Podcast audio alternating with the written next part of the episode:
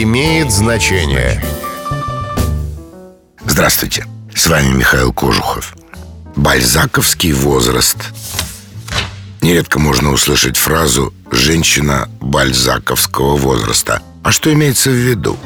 Предельный возраст французского писателя Оноре де Бальзака.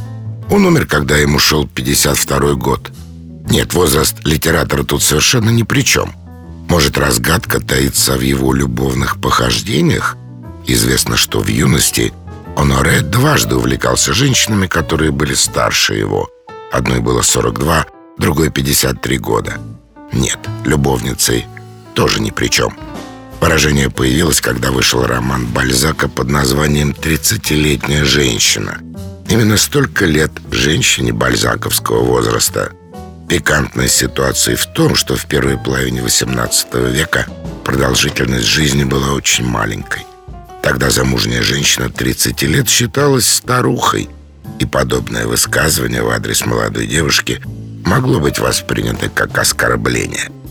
Другое дело сейчас, когда 30 лет для женщины – самый смак.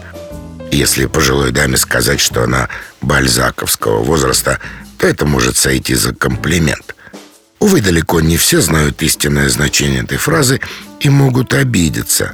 Поэтому, используя фразеологизм, убедитесь, что ваша собеседница как минимум читала книжки.